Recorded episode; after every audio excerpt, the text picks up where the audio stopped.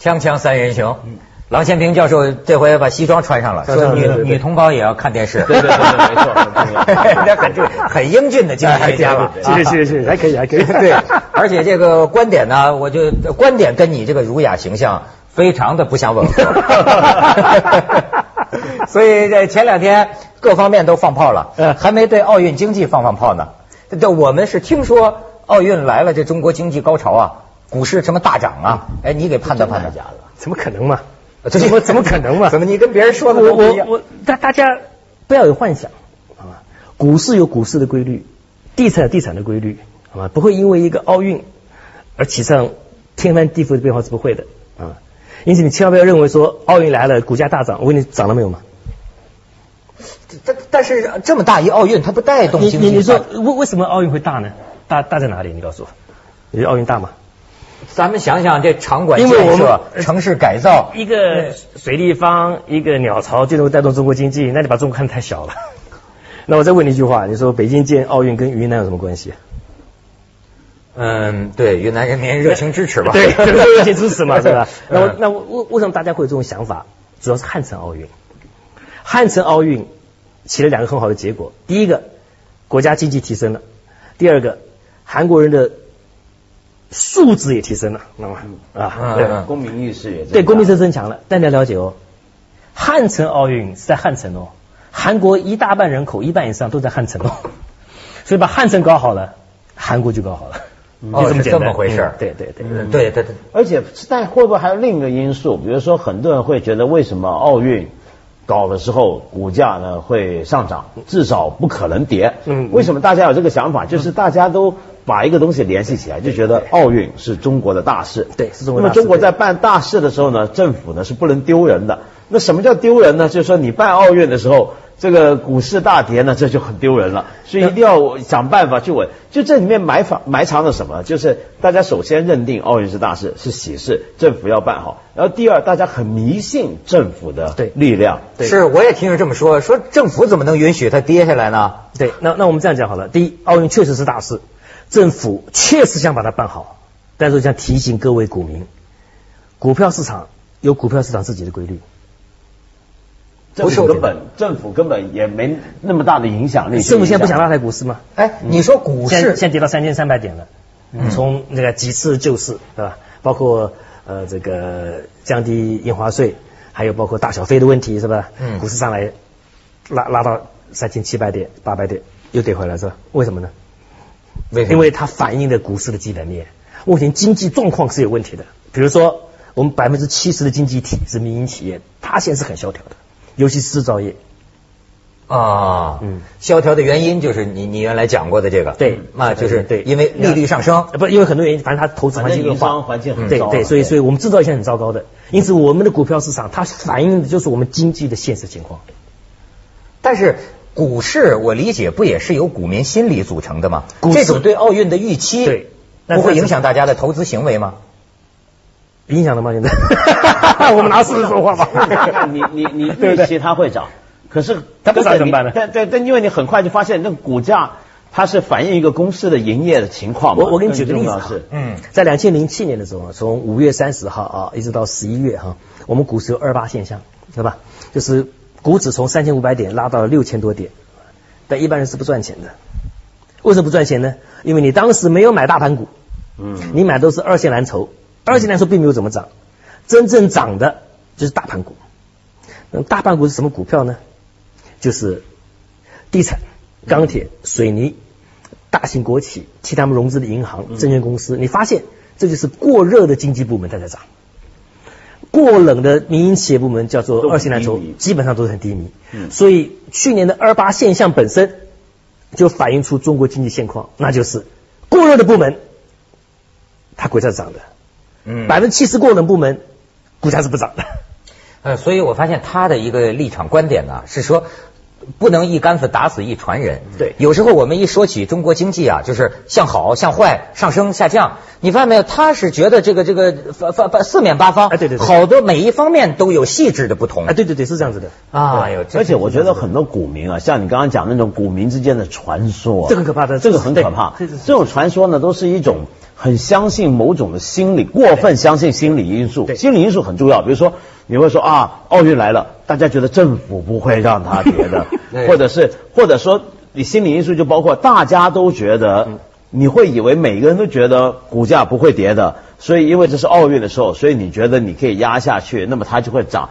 那么这都是过度相信心理因素，然后忘记了就是你如果企业公司赚不到啊嗯钱，你怎么会涨盈利状况状况倒退，它股价怎么涨嘛？那么按照我这的是最估计，根本的东西就。是我国出口制造业净的利润率是净利润率是负的，如果是负的话赔钱的，它股价怎么涨嘛？你告诉我嘛，涨就不对了嘛。哎对啊，股票市场怎么可能说不对嘛？错的那不可能的嘛。你觉得这个中国股市能够准确的反映中国经济发展状况吗？当然是，我原来听他们说说中国股市不规范，很混当然乱，是有时呃不候规范货呢是真的，但是股票价格整个走势是符合我们这个整个经济本经经济基基就基本面的这个情况没有错的。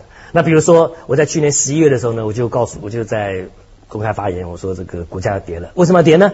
那就是二八现象之后，过热部门的股价涨得太快了，所以一定要回调。所以过热的部门一定要回调，过冷的部门呢，它没涨的理由上不去，上不去，那所以结果呢，就就是现在的结果，大家一起跌。对一起跌的，一定的。哦。对，那我再这就是问经你，济规律，这就是基本面。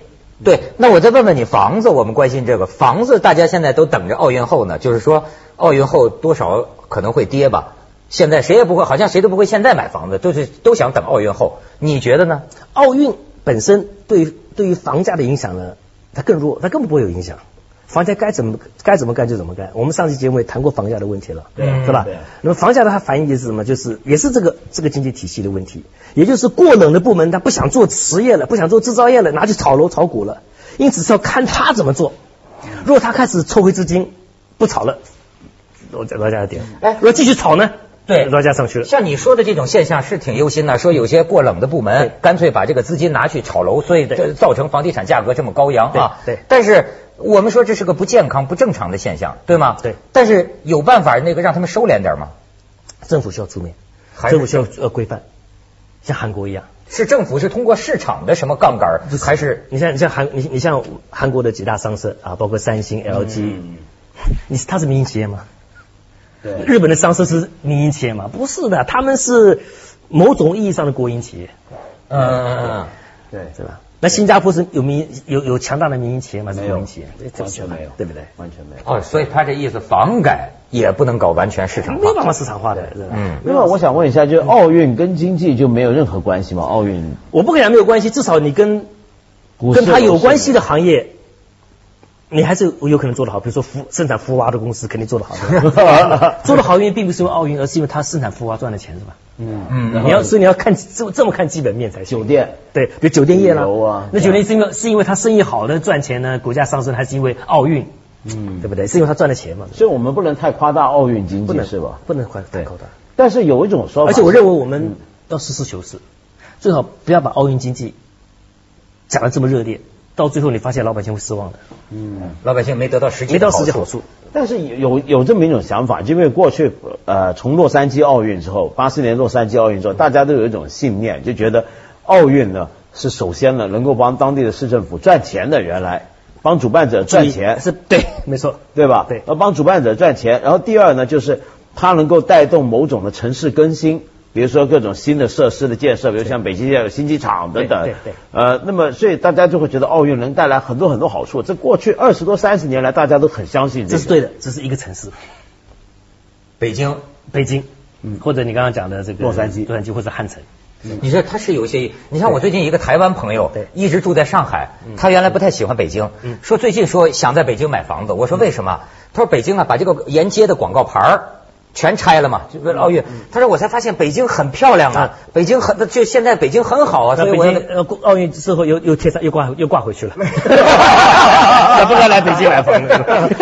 等会再说 锵锵三人行，啊广告之后见。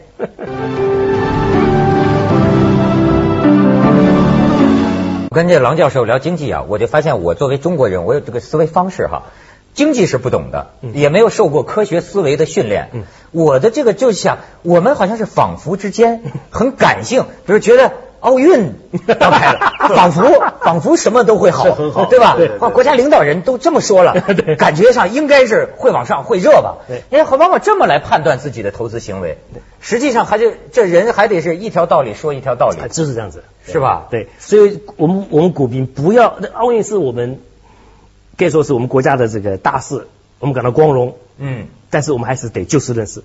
我们 受这是我的建议对我们容易受气氛的感而且染。呢，你说那种气氛呢，最奇怪就是背后还潜藏着一种对政府莫名其妙的对政府能力的迷信。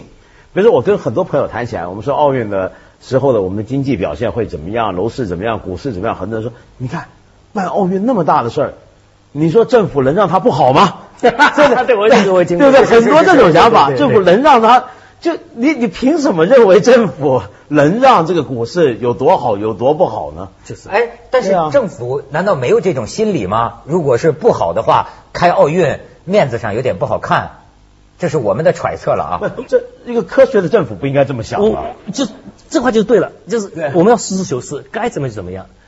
全世界的媒体不会因为这个事情而苛责中国政府，不会，因为这是经济规律。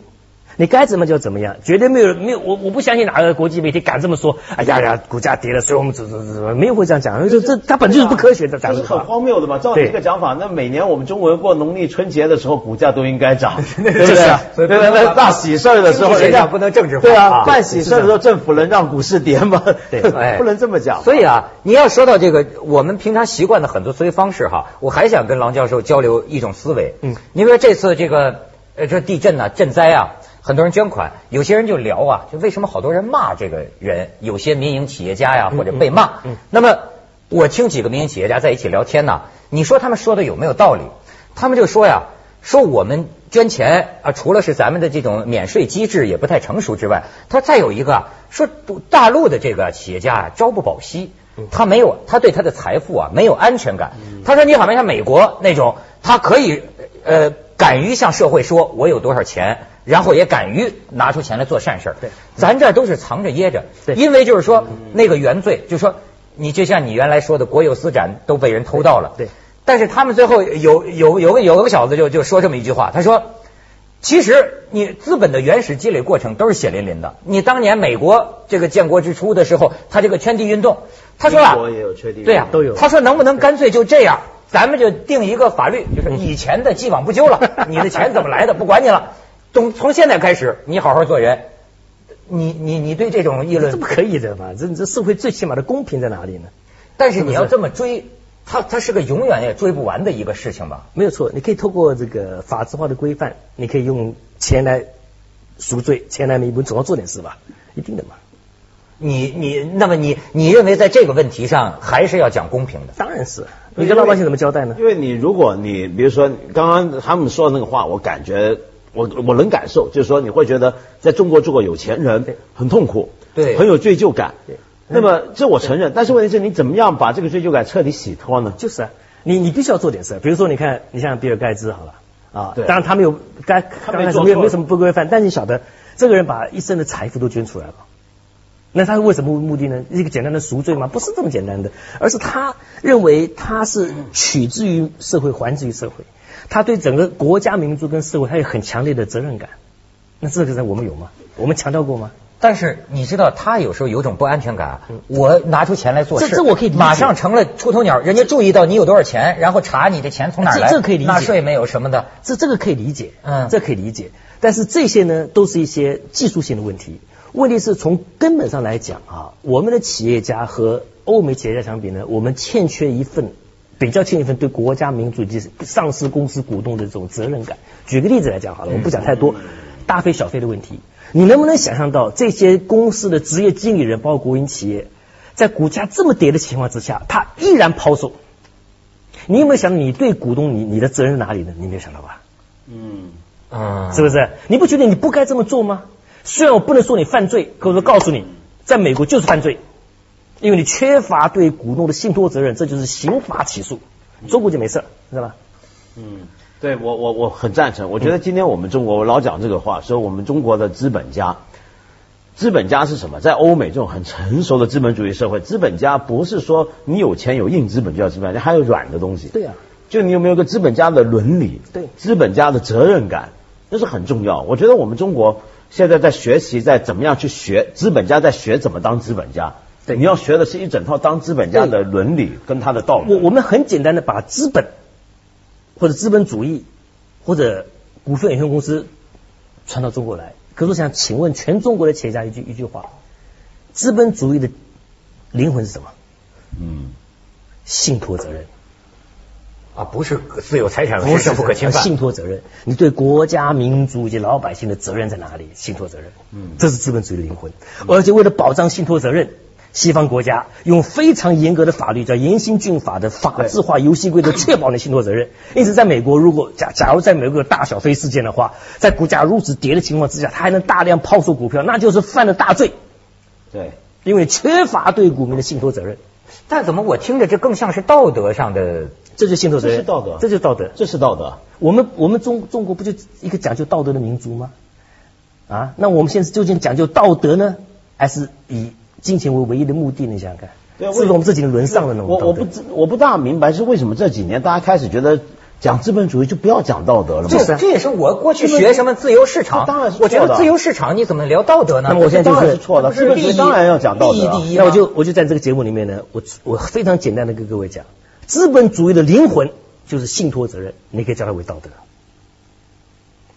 这是资本主义的道德。道德资本对对啊，它是它灵魂，它是基础，就在这个基础之上，而且为了确保这个基础，你要有很严格的法律来确保这游戏规则，确保你的信托责任是维持，如果没有呢，法律伺候，好吗？法律来来起诉你，对，啊而且就在这个基础之上，你才能够搞民营经济啊，才有自由化。那哦基础就是这个，比如说，而且或者说，刚才郎教授提到比尔盖茨或者巴菲特，嗯对，你看这种人，他是比如资本主义里面最成功的典范人物，对不对？他为什么愿意把钱全部都捐出来呢？对，表面上看来这好像很违反资本主义我们过去的想法，资那本我主义我觉得们他讲。他高尚呗。对啊，但是过去你用你那个讲法，过去我们学的资本主义，说资本家都是很自私的、很贪婪的、唯利是图的。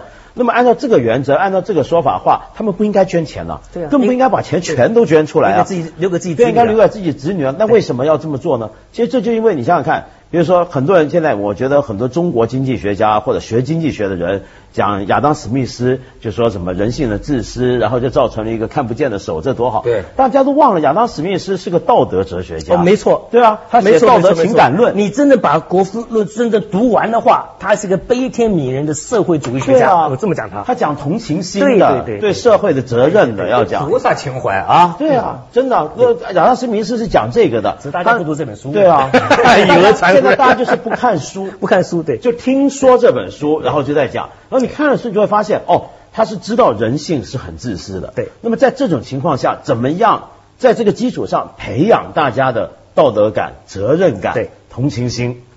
对，但是我一般想的就是说，好，比尔盖茨他这么做，他是雷锋，或或或就就我们的概念哈、就是说他他很道德，但是不这么做的人，你可以说我不道德，但你不能说我犯罪吧？不能说你犯这也是我的这不权利吧对？当然，不是当然不是犯，但他当们然他们不会这样做的，因为对这这是一种习惯，都要这样做。而且美国的上市公司创办人都已经都都退了，都是职业技能在经营，对啊替股东创造财富。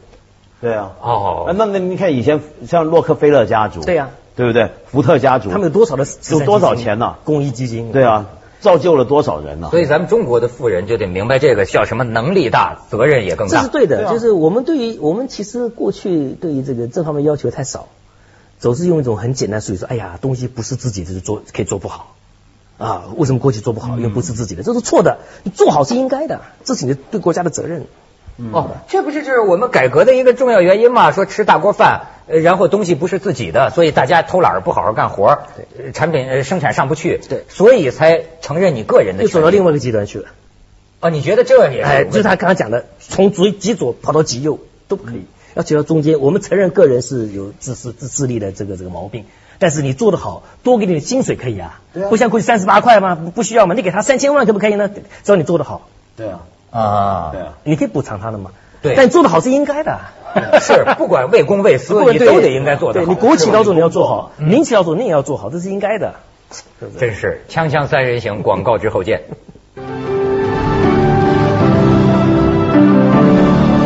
郎教授刚才又出语惊人了呢，怎么说血淋淋的字母 没有，我我这样讲好了，就是呃，如果你真心、真正用心的读完了《国富论》，亚当·斯密的《国富论》和马克思的《资本论》，你发现这两个学者都有一个共同的特性，那就是他们两个都是悲天悯人的社会主义学家，嗯非常感人的。整本书里面所谈的就是这个事。 嗯你认为你是一个悲天悯人的社会主义经济学家我吗？我怎么敢跟他们比呢？但这是个，这是我们应该努力的目标。对当然不能跟他们比。对，就是社会主义还是好的，我我我我至少我个人认为，应该往这个路上走。嗯嗯，那但是社会主义和市场经但济是呢，我是资本主义经济学家哦，对呀、对。但是社会主义和商品经济和市场经济之间的关系这呢？这个这个这个是没有冲突的，只是说你你你要如何啊达到社会主义的目的，这个比什么都重要。但用什么样的方法对达到它呢？对不对？嗯其实市场是可以用的方法，但是问题是最终我们要做到什么呢？因为我我觉得今天刚刚跟郎教授也谈起来，就是现现在看到中国很凄惨的地方，就是好像没有很多人很愿意老老实实做事。你比如说，你刚刚说的很好，就说比如说你是一个职业经理人，嗯对你打工你就好好打嘛，好好打嘛，对不对？那我他就我搞 NBO 他就不好好打嘛 对啊，对啊我我我现在发现，比如说我有时候看，比如说最近美国啊，他们在搞这种大选，嗯嗯我常常看这些美国的这些议员啊、总统他们候选人呐、或者要竞选的人，他们常常讲自己的家庭的时候啊，他们会说什么东西？他们很喜欢讲我爸爸当年是个工人。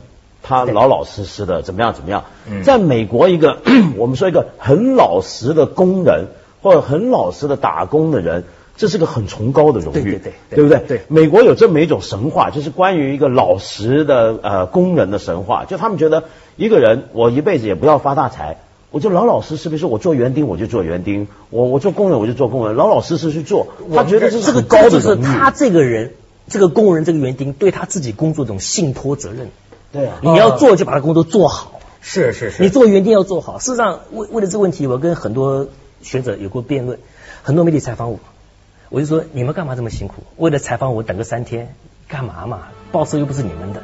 嗯记者说，因为这是我的责任。我说你都知道，企业家不该知道吗？哦我企业主不该知道吗？这就是信托责任，每个人对自己手头干的事对你要儿把它干好。老老实实干，这叫我们就叫本分人。现在本分人吃亏啊。现在讲本分都是可笑的话，对呀、这傻子叫瓜本分嘛，这叫傻瓜才本分对呢对。但是实际你能把工作做好，真是需要本分。对